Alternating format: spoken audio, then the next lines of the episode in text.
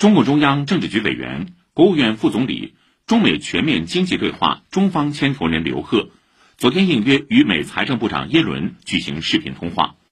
双方就宏观经济形势、多双边领域合作进行了务实、坦诚、建设性的交流。双方认为，世界经济复苏正处于关键时刻，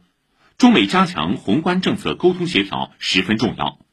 中方表达了对美国取消加征关税和制裁、公平对待中国企业等问题的关切，双方同意继续保持沟通。